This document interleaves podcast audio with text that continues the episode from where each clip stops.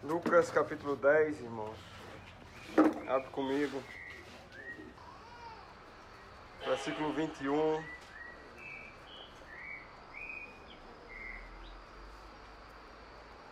O Senhor tem falado conosco durante o final do ano passado, início desse ano, sobre crescimento. A gente tem entendido de Deus que há uma diferença grande entre crescimento e multiplicação. Né? Crescimento é, nos fala de maturidade, é sempre bom darmos esses conceitos para haver uma compreensão melhor do que nós vamos tratar. O, o, o crescimento fala de maturidade, né? de, de, do estado adulto, perfeito, né? que Deus quer que todos, sem exceção de nenhum, possa chegar. Né? A palavra diz: sede perfeito, como perfeito é o vosso Pai Celestial.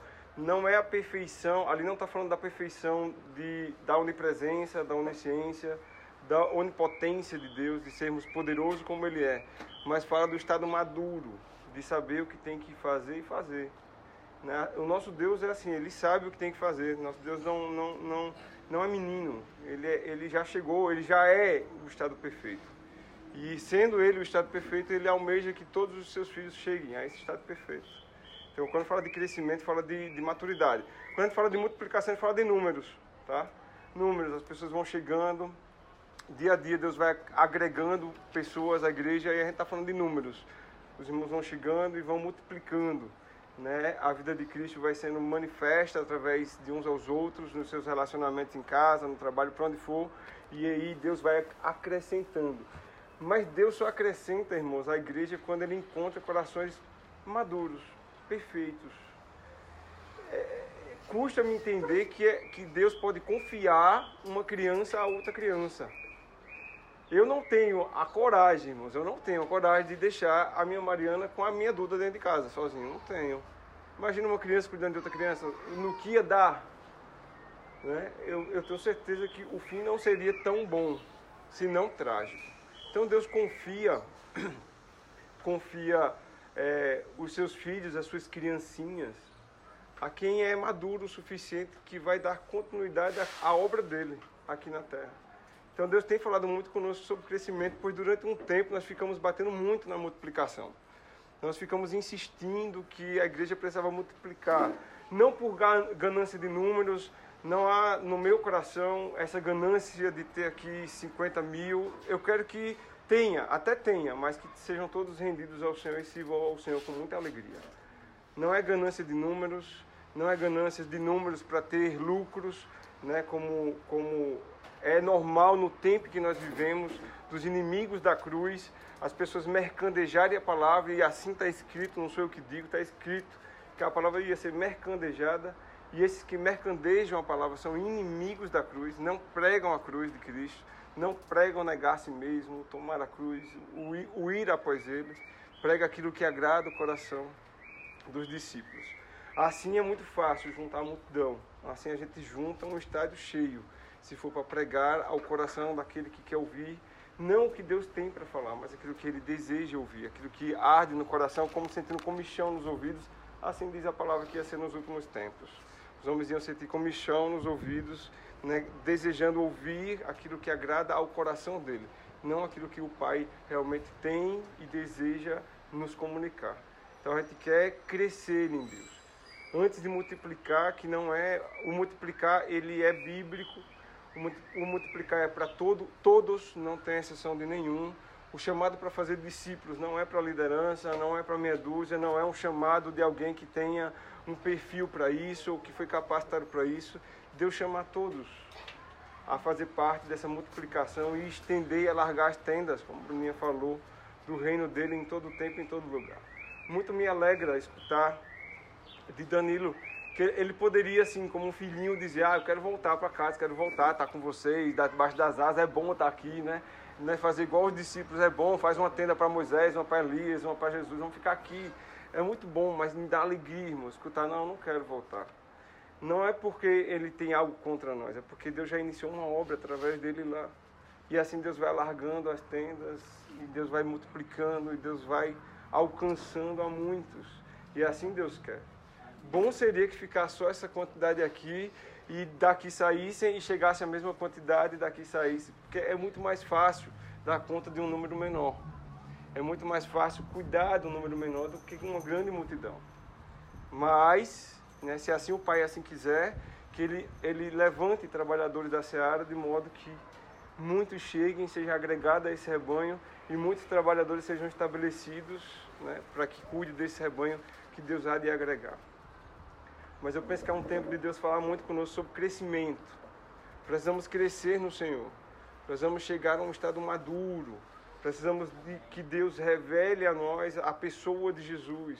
Naquilo que a palavra fala lá em João 17, que a vida eterna é esta, que conheçam a Deus, o único Deus vivo e verdadeiro, e a seu Filho, a quem Ele enviou. O conhecimento de um relacionamento, de entender o que o Pai quer e crescer né, nessa direção de viver como Deus quer. Mas para viver como Deus quer, irmãos, é necessário, é indispensável vermos como Deus vê. Nós não abrimos mão. É impossível. A minha oração incessante é, é de buscar a Deus tudo aquilo que é nele que não, não está em mim. E uma das coisas que é de Deus e que não está em mim é o ver. Deus vê totalmente diferente de como eu vejo, os pensamentos de Deus, como o Carneiro orou, orou é totalmente diferente dos meus pensamentos. A vontade de Deus é totalmente diferente da minha vontade. A vontade dele é boa, perfeita e agradável. A nossa nunca será perfeita, né? A gente não pode se estribar nos nossos pensamentos, pois nós a, a, terminamos achando que nossa vontade é perfeita e a nossa nunca será perfeita. A vontade de Deus perfeita é manifesta através da palavra, através do conselho, da vida em comunidade. A gente vamos provando da vontade de Deus perfeita. E Deus tem um tempo que também é totalmente diferente do nosso tempo. Né? Nós somos imediatistas, vivemos numa sociedade tão corrida, de uma loucura tão frenética, que o tempo de Deus não tem nada a ver com o nosso. Nós queremos, nós dizemos isso muito no quartel, nós queremos as coisas para ontem. Né? Quando um chefe pede alguma coisa, ou nós pedimos a alguém que é subordinado a nós, nós queremos para ontem. A gente não tem, a gente não tem é, é, a, a paciência, a cautela de esperar o tempo certo para que a coisa saia da melhor forma possível. Nós queremos para ontem. E assim essa essa essa sociedade que nós vivemos, esse tempo que nós vivemos é muito corrido. Então precisamos ver como Deus vê para vivermos como Deus quer. Eu vou inicialmente tratar sobre essa palavra de, de Lucas 10 para trazer uma clareza aos irmãos, para os irmãos entenderem o que de fato é uma palavra revelada pois durante muito tempo, e eu sei que muitos aqui já têm uma boa parte de caminhada, né? mas dá uma angústia no nosso coração, não só falando dessa expressão de igreja local, mas por onde nós passamos, por onde nós conversamos com os irmãos, nos dá uma angústia ver, andar, conhecer irmãos que têm o conhecimento de Deus, mas não vivem como Deus quer que vivam. Pois não é apenas o tanto ou o quanto eu conheço muito mais importante do que o tanto e o quanto eu conheço da palavra, o mais importante é o tanto e o quanto que eu vivo dessa palavra. Eu posso até conhecer pouco, mas aquilo que o pouco que eu conheço, eu posso colocar em prática. Então a gente vê muito hoje na maioria da igreja muito muito cabeção, muita gente que tem muito conhecimento. Conhece muito de A a Z, de Gênesis, Apocalipse, tudo, tem todos os versículos decorados, mas não vive. Então, tão mais importante ter o conhecimento da letra, a pedagogia da letra, mais importante é viver essa pedagogia. E aí para isso eu preciso ter revelação de Deus, irmãos. Quer crescer? Precisa de revelação. Alguns aqui já tiveram, acho que Nevinha não está aqui, Nevinha não está, né? Não. Neves, acho que Flávia, é, alguns irmãos que já participaram do Verbo da Vida, né, já escutaram muito sobre essa palavra. A palavra rema, né? A palavra rema, a palavra a palavra rema é uma palavra revelada, aquilo que Deus revelou. O que é revelação? É Deus se fazer conhecido. É Deus se fazer conhecido. E aí Deus se faz conhecido a quem Ele quer. É isso que nós vamos ler aqui. Deus tem uma alegria em se fazer conhecido. Mas esse conhecimento teórico que eu tenho dessa palavra revelada deve gerar em mim uma prática de vida, senão ela não é revelada. Ela é uma mera literatura. Se nós pegarmos a palavra, irmãos, abrirmos no Salmo 91, como muitos fazem dentro de casa, ou então pegarmos ela esporadicamente para lermos, sem botarmos em prática aquilo que nós temos vivido, ela, ela deixa de ser a palavra de Deus na minha vida e ser uma mera literatura, pois ela não gera vida em mim. A palavra de Deus deve gerar vida em mim. Eu sempre falo da palavra de Deus, que a palavra em si, ela tem poder. Assim está escrito que o bem, o mal, a vida e a morte está no poder de onde? Da língua. Deus fez o mundo como? Pela palavra. Com a simples palavra, Deus fez o mundo. Então a gente precisa pegar essa palavra, a própria palavra de Deus, e trazer vida assim como foi desde o princípio. Ele disse: haja luz e houve luz, irmãos. Simples assim. E aí Deus falar conosco, através da sua palavra, nós lermos a palavra de Deus, e essa palavra não gerar vida em nós, ela, ela é uma mera literatura. É ler Quincas Barros, é, é Boba, é ler qualquer literatura aí, né, da nossa nação estrangeira. Mas essa palavra deve gerar vida em nós. E aí para isso ela precisa ser revelada. Deus precisa se fazer conhecido. Lucas capítulo 10, versículo 21 a 24.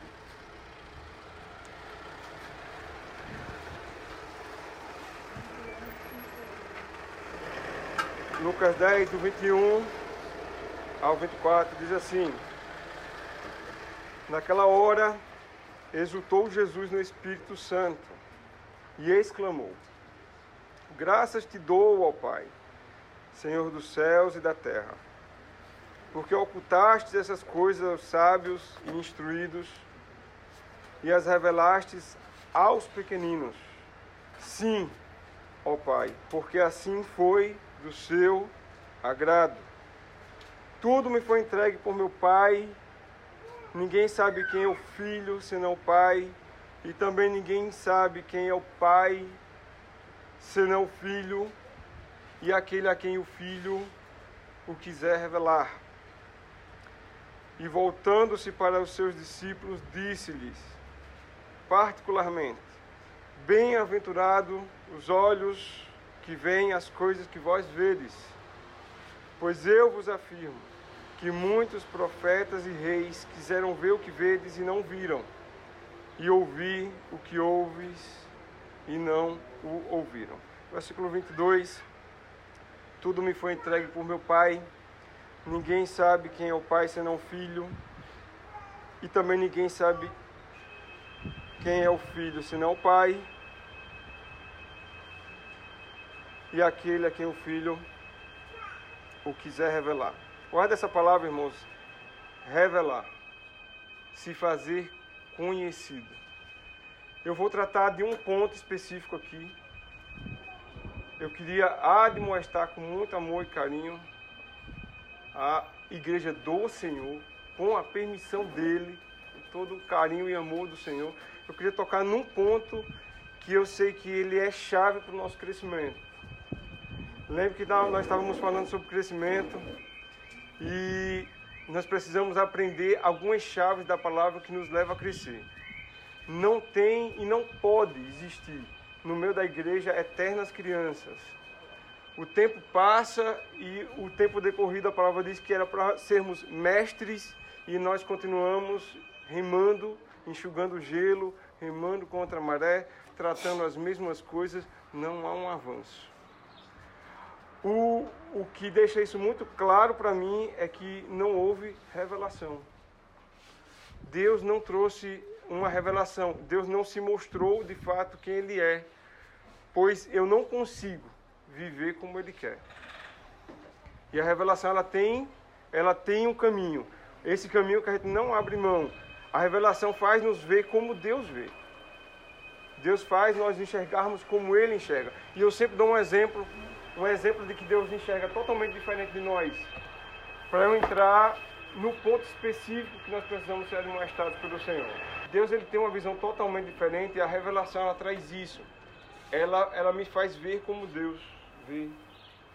E eu, eu, eu sei que muitos, ou, ou se não todos aqui, já tiveram a oportunidade de abrir as escrituras, ler, irmão, e dizer assim, pô, eu não estou entendendo nada. Eu tinha, eu tinha um macete aqui na minha Bíblia. Eu fazia uns interrogação. Aí se eu não tivesse entendendo nada do nada mesmo, aí era três interrogação. Né? Porque eu disse, eu não estou entendendo nada do que está aqui. Incrível que com o passar do tempo nós vamos lendo e aí Deus vai trazendo clareza, aí você olha e as minhas interrogações começaram a ser apagadas, eu começava a enxergar. Porque eu precisava que Deus me revelasse, me fizesse mostrar quem Ele era. E Deus, Deus ele, ele vê totalmente diferente de nós. Eu vou dar um exemplo disso para nós tratarmos especificamente do ponto. Né? Eu pego o texto lá de 1 Samuel, quando Deus vai tratar diretamente com Saul. Deus foi tratar com Saul, Saul, ele inquieto, como nós somos, inquieto. A gente olha para o texto de Saul e diz, pô, que caba besta, cara.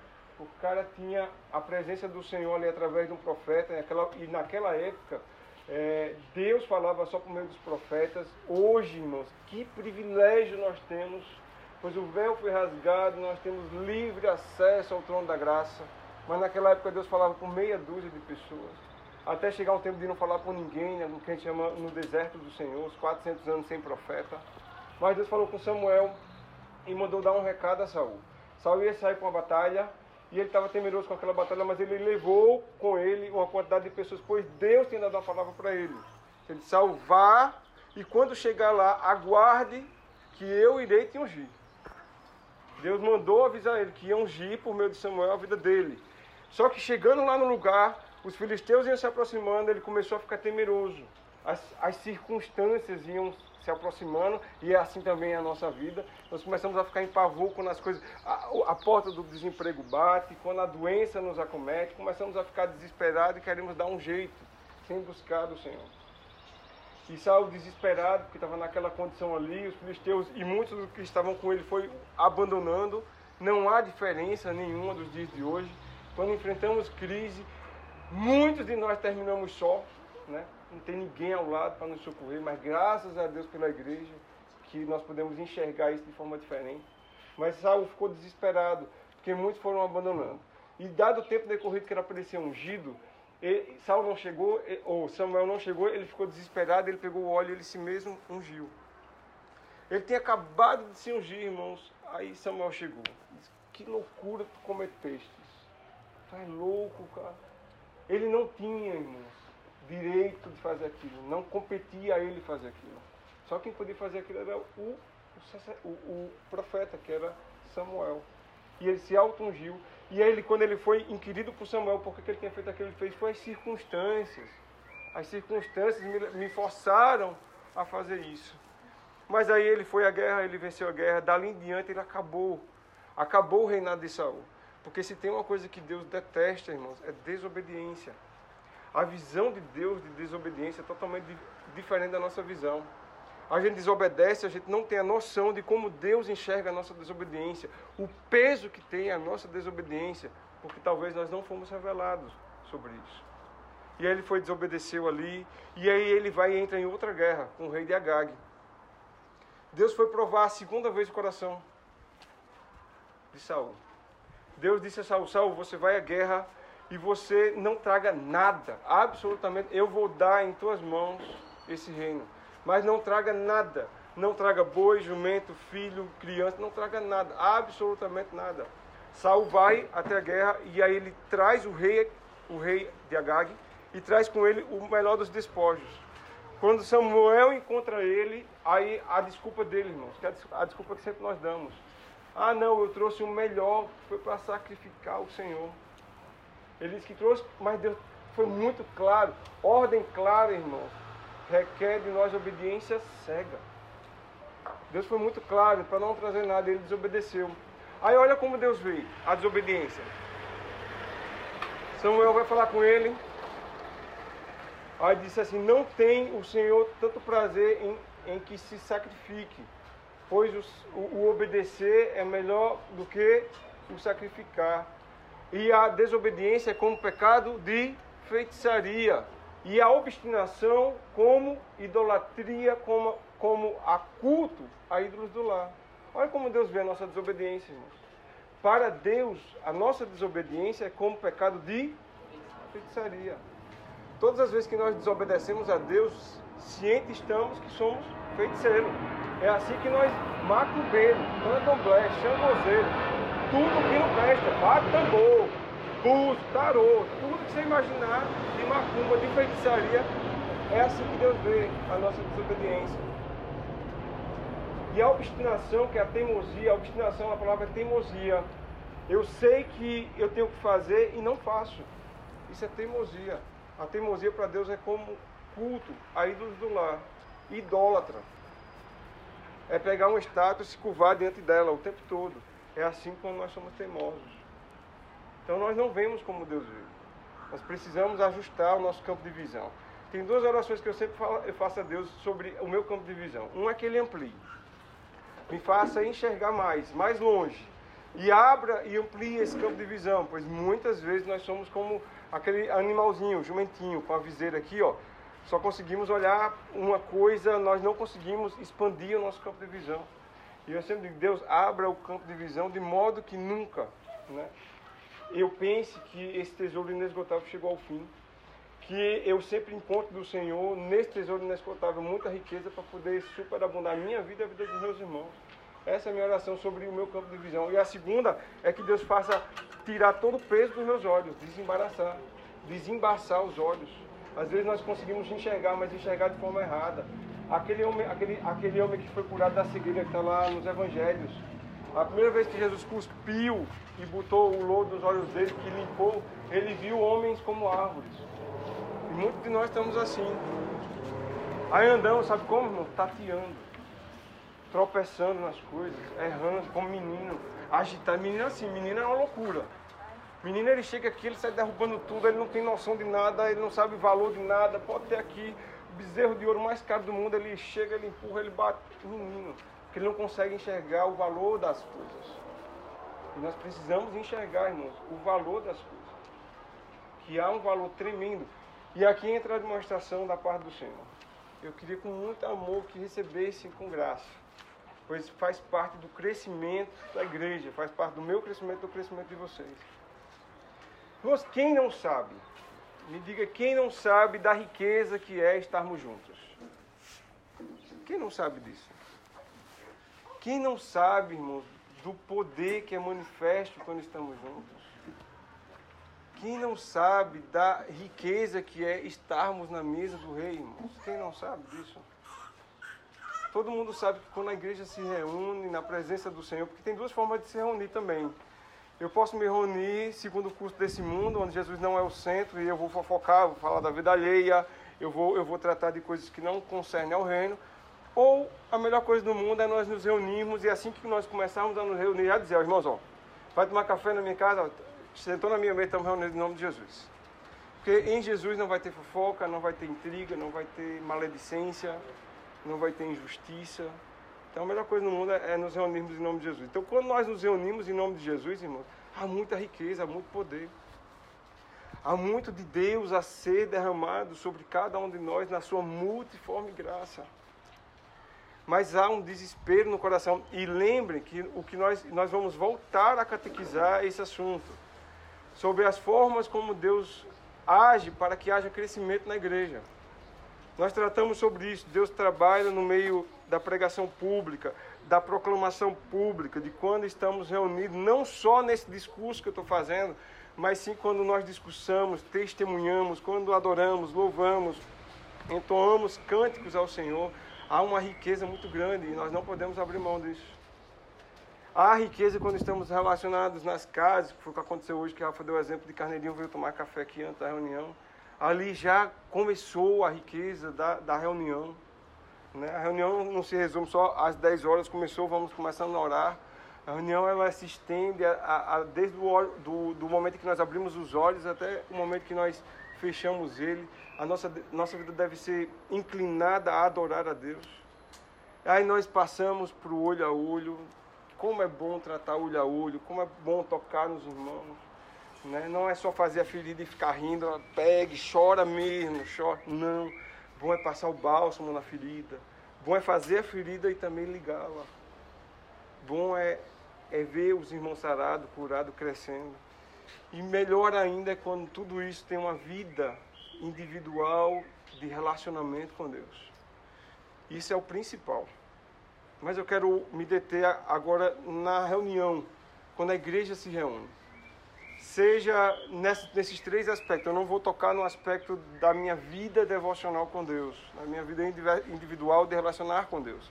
Eu vou tocar nos aspectos de nos relacionarmos com Deus na comunidade, no qual não deve existir em nós né, nenhum obstáculo para estarmos juntos. E é isso que Deus quer corrigir a sua igreja. Por qualquer motivo, e, e, e quando eu falei brincando de Danilo, é porque ele disse, ó, oh, eu estou de férias, mas ele não estava dizendo, não, eu estou de férias, não quero conversa com ninguém. Quando ele chegou de férias, ele desceu do avião, a primeira pessoa que ligou foi para mim. E aí, tá em casa, macho velho? E aí, vamos... Tranquilo, não é essa a questão. Mas também quando estamos de férias, nós não estamos de férias do Senhor. Ninguém tira férias do Senhor. E onde nós estivermos reunidos, nós devemos estar com o coração inclinado a estarmos juntos. Não deve existir em nós desculpas para estarmos juntos. Não deve existir em nós inclinações contrárias a estarmos juntos, irmãos. Estarmos juntos é uma prioridade é nossa prioridade. A prioridade não é meu pai, a prioridade não é minha mãe, a prioridade não é minha faculdade, não é eu estudar para a prova de faculdade, não é o meu comércio. A minha prioridade é o Senhor. Qual é a nossa prioridade se não o Senhor, irmãos? Cantamos, louvamos, abrindo uma boca, dizendo: para quem iremos? Se só tu tens palavra de vida eterna abrimos a boca com tanta alegria para dizer isso, para recitar o que Pedro falou, mas quando é para estar junto na presença do Mestre, arranjamos as mais diversas desculpas, desculpas esfarrapadas para estarmos juntos. Eu não estou dizendo, irmãos, que não existe desafios. Existem desafios.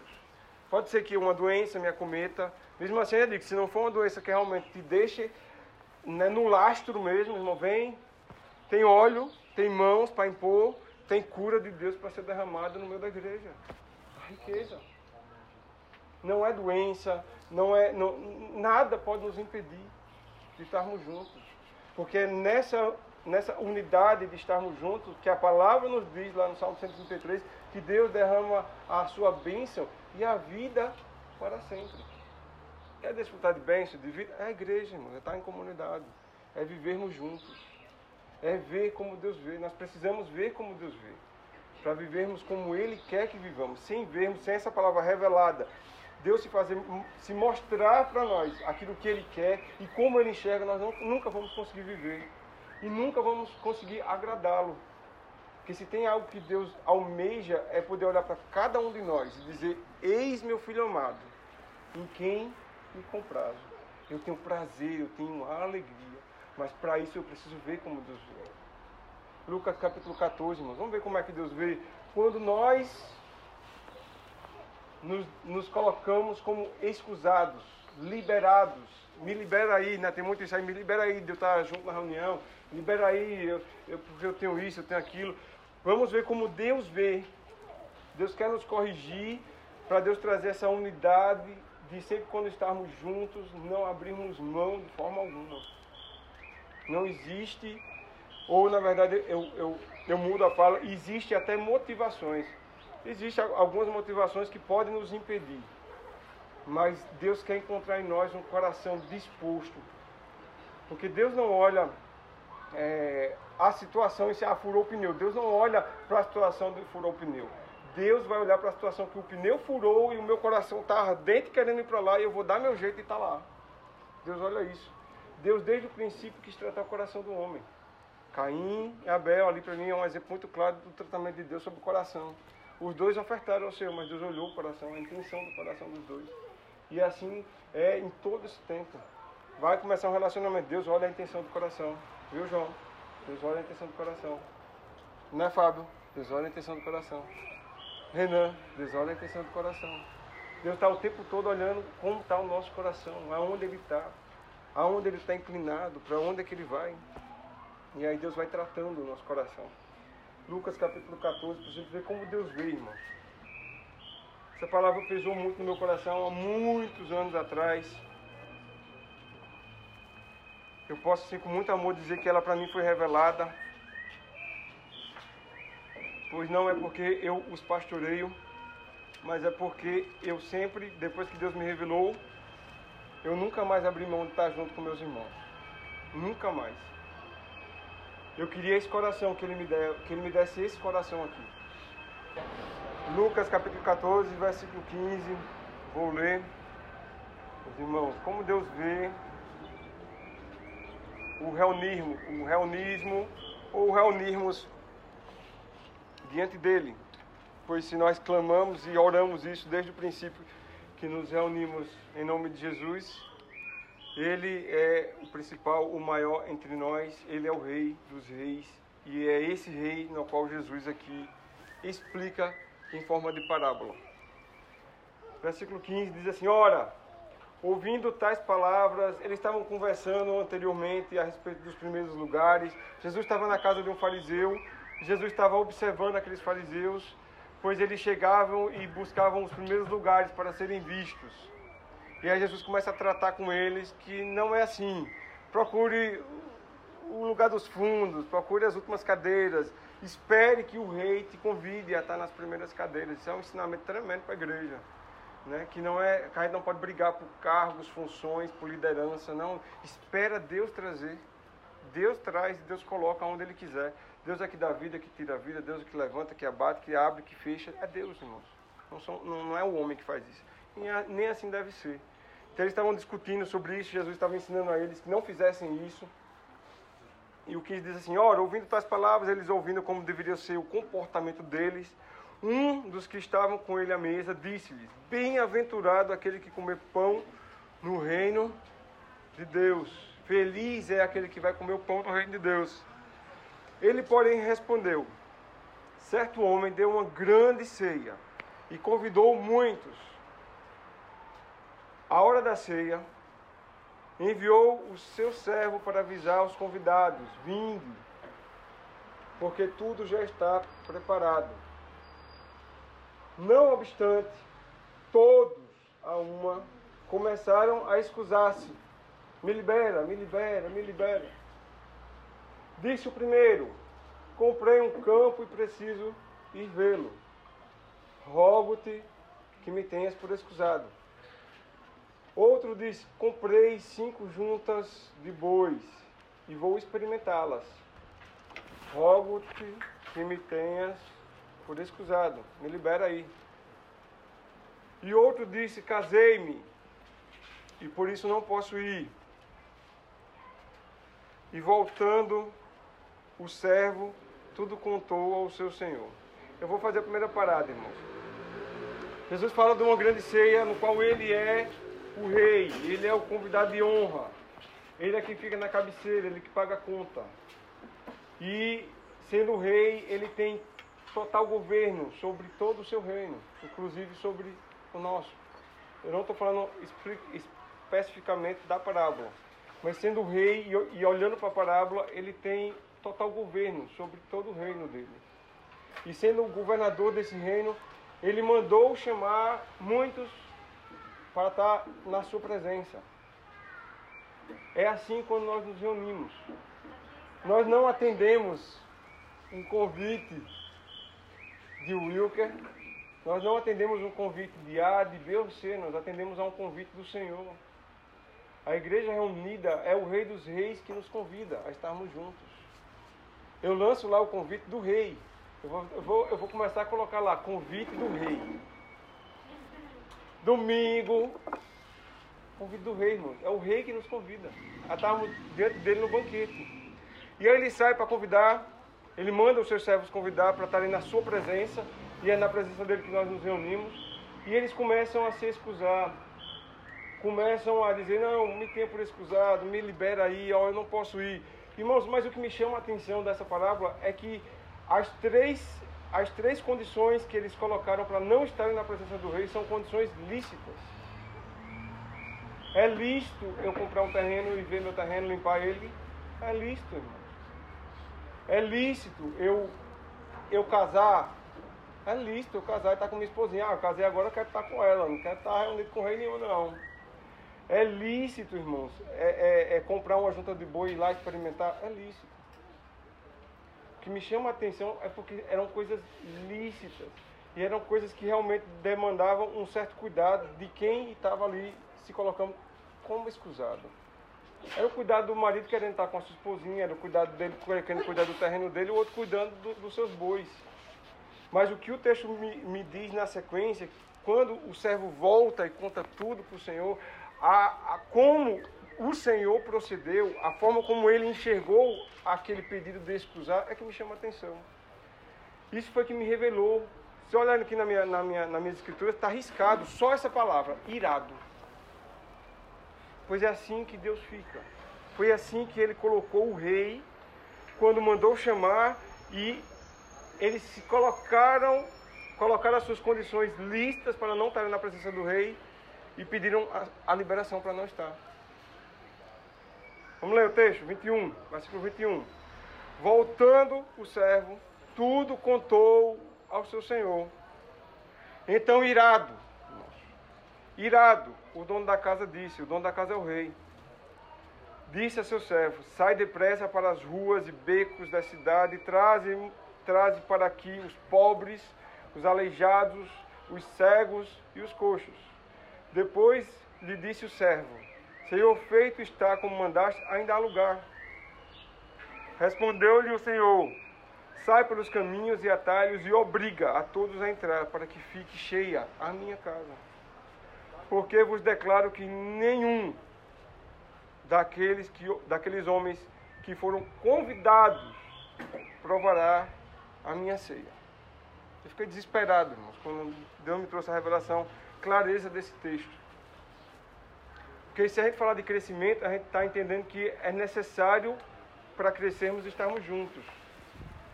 Mas de tempo em tempo nós nos colocamos na condição desses homens. Nós pedimos para estarmos excusados com qualquer motivo, férias, como eu disse, não é motivo. Ah, não é motivo. Ah, não é, irmãos, tem que ser um motivo muito lícito e muito urgente e emergente para que a gente possa abrir mão de estar juntos, de atender ao chamado do rei. Pois se é ver como Deus vê para vivermos como Deus quer que vivamos, está aí como Deus vê quando Ele nos convida para estarmos juntos e nós, por qualquer motivo, lícitos, eu não quero nem falar ilícitos, pois eu não quero crer. O que eu falo ilícito, irmão, não é droga, não é maconha, não é roubar, não. Ilícito é com a intenção dolosa do coração.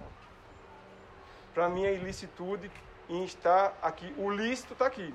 Comprei um campo. Eu não sei a intenção do coração desses homens. Mas para mim a maior ilicitude de estarmos juntos é não querer ver os irmãos, é estar com coisas, com contaminações no coração, com raiz de amargura, com maledicência, com injustiça, olhando com os, com, uns para os outros com olhar mal. Isso é injusto.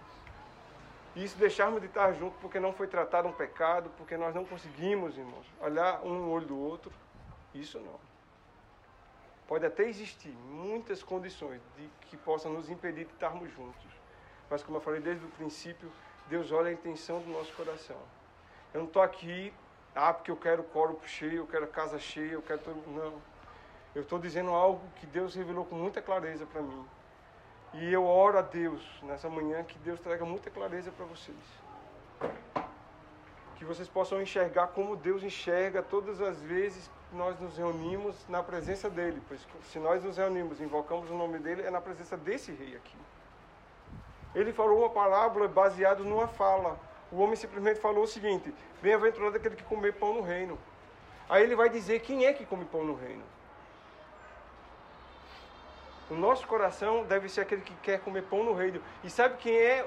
Qual é o coração que quer comer o pão do reino, irmãos? Aqui nessa, nesse texto é o coxo, o aleijado, o pobre. O nosso coração, todas as vezes que nos reunimos, atendemos um convite do Senhor para estarmos juntos, o nosso coração deve ser do coxo, do aleijado, do manto. Por quê, irmãos? Eu fiquei perguntando por que ele mandou sair chamando coxo, aleijado. E Deus foi ministrando, falando ao meu coração por quê. Esses aqui, irmãos, já se sentiram autossuficientes. Eles já tinham um comprou, eles tinham condições. Eles tinham tanta condição que um comprou boi, outro comprou carro, ou, ou um terreno, outro, outro foi casar o, o coxo, o manco, o cego, ele jamais ele abriria mão do convite do rei. Eles eram os marginalizados, os, os excluídos da sociedade, aqueles que não queriam, deve ser esse o nosso coração.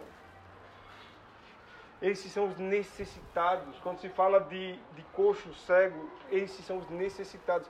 Aqueles que têm necessidade de estar na presença do rei, pois ele sabe que na presença do rei há um banquete contínuo, a mesa cheia, a fartura, irmãos. Esse deve ser nosso coração. Não, eu quero, não vai estar reunido, é uma panela batendo em nome de Jesus, eu estou lá. Eu estou porque eu sei que tem riqueza. A mesa do meu pai está cheia. A graça abundante sendo derramada em nosso meio. E Deus vai falar conosco, irmãos. A cura, a libertação, a tudo aqui no nosso meio. Porque nós nos reunimos em nome de Jesus. Aí como nós nos colocamos por excusado por qualquer coisa em estar na presença do rei, irmãos. É assim que o Pai olha. Tudo damos uma desculpa. Ah, estou doente, estou isso. Tô... Não tem desculpa, irmãos. É na presença do Rei que nós nos reunimos. É a Ele que buscamos. É a Ele que reverenciamos. É a Ele que nós adoramos, irmãos. É a prova diz que Ele fica irado. Ele ficou irado. Por aqueles que, por modo lícito, ele poderia ter. Ah, não. Tem gente que tem uma, uma visão de Deus da graça. Eu não gosto de usar essa, essa, essa expressão, mas tem uma turma que gosta da graça barata. A graça barata. De um pai que não bate, de um pai que não educa, de um pai que não disciplina. De que tudo pode e eu posso viver de forma inconsequente, independente e louca. Porque meu pai derramou sobre mim a sua graça. No qual eu chamo de graça barata mas nós somos livres e somos de fato livres, pois foi para a liberdade que Cristo nos chamou para viver como devemos e não como queremos. Nós somos livres para viver como devemos e há um dever de Deus sobre a nossa vida. Sobre o congregar está escrito lá em Hebreus. Hebreus capítulo 10, versículo 19. Tendo, pois, irmãos, 10, 19, Hebreus. Tendo, pois, irmãos, intrepidez para entrar no Santo dos Santos, pelo sangue de Jesus, pelo novo e vivo caminho que ele nos consagrou pelo véu, isto é, pela sua carne. Faço só uma pausa aqui. Isso não me dá também o direito de não de caminhar só, tá, irmãos? Se Deus rasgou o véu, me deu intrepidez, porque eu agora posso chegar no Santo dos Santos, eu tenho acesso na minha forma individual, então eu vou viver sozinho em casa, como eu quero, fazer o que eu quero, montar minha igrejinha, eu, minha mulher, meus filhos, e acabou. Deus não nos dá essa permissão. Pois desde o princípio Deus nos chamou a coletividade, a estarmos juntos. É na coletividade que nós tratamos, amamos, servimos, doamos. Então não, não se engane, achar que por ter esse acesso você pode andar só. Tanto que no versículo 25 vai falar sobre isso. 21. E tendo grande sacerdote sobre a casa de Deus, aproximemo-nos com sincero coração, em plena certeza de fé, tendo o coração purificado de má consciência e lavado o corpo com água pura, guardemos firme a confissão da esperança, sem vacilar, pois quem fez a promessa é fiel. Consideremos-nos também uns aos outros para estimularmos ao amor e às boas obras. Não deixemos de congregar-nos como é costume de alguns. Antes, façamos admoestações, e tanto mais quanto vedes que o dia se aproxima. Não deixemos de congregar, pois o dia se aproxima. O rei está chamando para a primeira ceia. A ceia aqui, agora, nesse tempo que se chama hoje. E um dia, pela bondade dele, misericórdia, graça, beberemos também da ceia lá no reino do porvir. Eu não gosto de fazer, de dizer que é lá no reino de Deus, que também lá é, mas o reino começa aqui e agora. O reino de Deus não está ali nem acolá, falou Jesus aos fariseus. Não está ali nem acolá. O reino está dentro de vós. Então o tempo que se chama de viver isso é hoje. Pois o dia se aproxima, um dia ele voltará para nos buscar e como é que ele vai nos encontrar. Que nosso coração, irmão, seja inclinado à obediência à palavra do Senhor. Que haja de Deus uma demonstração em cada coração. A demonstração é dizer está errado e o caminho é esse. Existe uma diferença entre repreender e admoestar. O repreender eu digo que está errado, você está errado. Está errado e não vim para a reunião, está errado. Às vezes os irmãos ficam. Né, hoje a gente já vai com mais cuidado, a gente, a gente vive num tempo que tem que ter até cuidado para falar com os irmãos quando é que eles não vêm para reunião. Por falta de revelação. Ah, porque eu estava em casa, já vi com 10 pedras na mão. Calma, irmão. É só o cuidado, o amor e o zelo da parte do Senhor de que há uma ordem. Há uma ordem, irmão. Quanto às ordens de Deus, não, não deve existir em nós opção. Ordem não se tem opção. As ordens de Deus, que são os mandamentos, as leis, vocês vão ver muito. A lei do Senhor, o mandamento do Senhor. Isso é, é todos os verbos que estão no imperativo, onde emite uma ordem. E o congregar é uma ordem. Não deixamos de congregar. Não podemos, é uma ordem. Quanto às ordens de Deus, não cabe em nós opção, nem questionamento. Só cabe a nós obediência. Tem mais um texto que nós estávamos com a riqueza sexta-feira aqui na casa do Rafa, eu, Rafa e Danilo também, de casa em casa, estando em prato de casa a casa, comendo aquela pizza e a gente falando sobre, sobre essa riqueza de estarmos juntos. E o Rafinha até repartiu um texto, está lá em João né? que tem tudo a ver com a revelação também. A revelação ela é dada, irmãos, eu, eu, eu precisava de fundamentos bíblicos para isso. O Rafa me deu, ali Deus deu através dele um fundamento bíblico para mim. Eu sempre tive a consciência que a revelação de Deus ela é, ela é manifesta através de um coração obediente. Quanto mais eu inclino meu coração a obedecer, mais Deus se faz conhecido, mais ele se manifesta mais ele se revela. Quanto mais eu me inclino a obedecer, a guardar. Quanto mais eu tenho o coração duro, ah, eu acho que não é isso, eu acho que não é bem assim, é um exagero, eu tenho minhas coisas, eu tenho que cuidar do meu terreno, ah, eu tenho meus boizinhos, eu tenho que tirar os carrapatos do boi, ah, eu casei, tenho que cuidar. Quanto mais eu pensar assim, irmão, mais Deus menos se revela.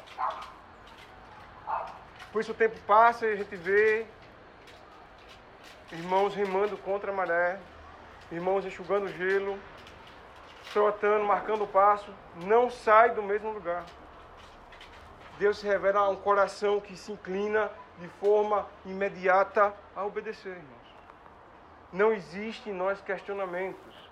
Nós, como discípulos de Jesus, nós temos que fazer três coisas: ler, crer e obedecer. Nós somos aqueles que lê, crê e obedece. Lê, crê, obedece. Lê, crê, obedece. E hoje ninguém aqui, a começar por mim, vai ter desculpa diante do Senhor para abrir mão de estar juntos. Seja por uma junta de boi, seja por um campo, ou seja, irmãos, por estar casado.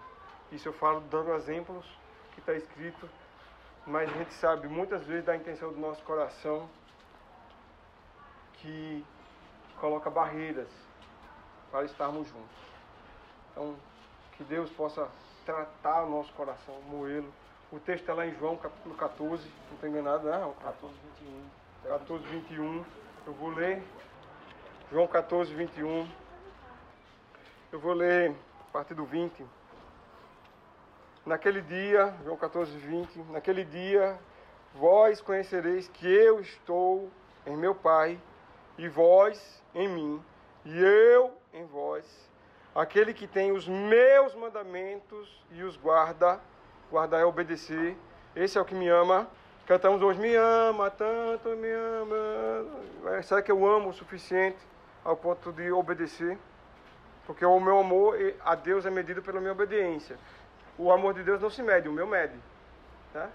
O amor de Deus não tem medida, mas o meu é medido pela minha obediência. Está aqui escrito. Aquele que tem os meus mandamentos e os guarda, esse é o que me ama.